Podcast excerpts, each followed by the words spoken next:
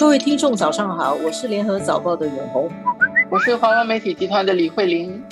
我记得一个外交事情，它还没有发生，可是消息公布以后，大家都觉得很有新鲜感啊。就是美国的前国务卿蓬佩奥，他确定会在三月二日到五日去访问台湾，而且他会跟他非常信任的一个，在美国来说叫做 China Hand 中国问题专家。美籍华裔学者余茂春两个人，他们会到台湾去。在台湾期间呢，他们会出席演讲活动。然后，台湾的副总统赖清德会设宴宴请蓬佩奥和余茂春。这个消息就是引起很多人关注啊，因为蓬佩奥是美国的前总统特朗普时代的国务卿。其实，美国的国务卿就是他们的外交部长。他是以反华为自己的形象代表的，包括他发言讲过说台湾不是中国的一部分，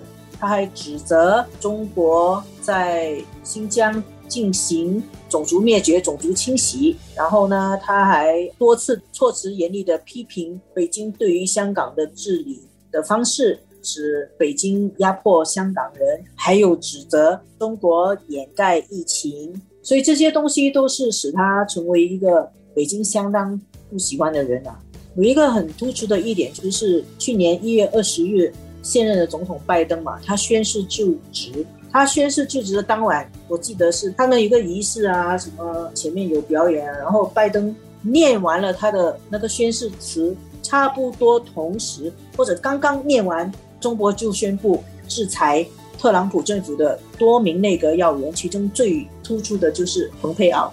美国的官员卸任之后到台湾去访问，也不是没有先例的，甚至是这个卸任的总统、副总统，其实也有。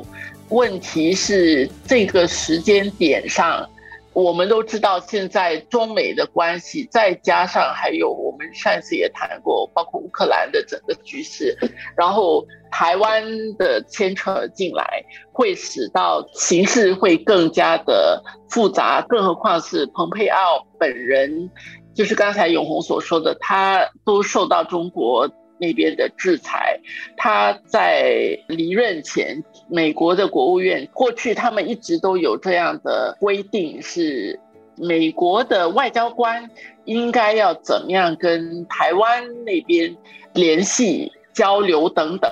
是有一套规定的。但是他是那个废除这样的规定的，在他任内做了这样的事情，所以他自己现在去台湾。我想最直接的那个影响就是，第一，倒不是蓬佩奥的问题，是台湾有戏了，台湾就不会寂寞。他不只是讨论他自己台湾的一些事情了，在这个三月三号他见蔡英文的时候，台湾肯定能够再进入国际媒体的眼帘，而且到时候会受到很多的关注。但是我看到那些新闻，我也觉得台湾的处境也是很微妙啊。因为你相比较之下，上一次美国的前议员多德啊，是被认为是拜登的亲信。拜登自己也说他跟多德是好朋友。多德去访问台湾的时候，蔡英文是有设晚宴来宴请他的。然后有一张很很有名的照片，蔡英文跟来访的美国的这个前议员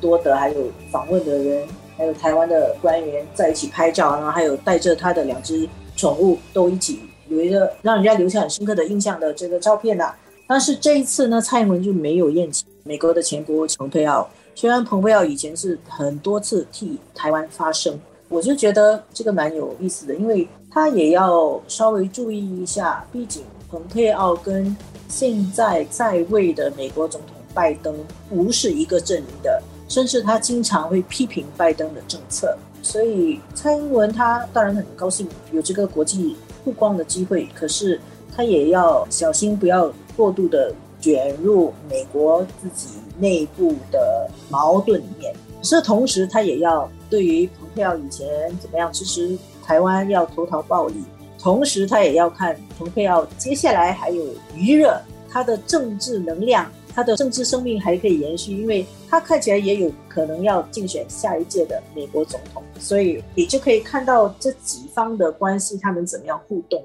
不过因为蔡英文也不可能连任了嘛，所以我觉得蓬佩奥在蔡英文的任内过去热闹一下，台湾也不是说特别难处理这个问题，我觉得。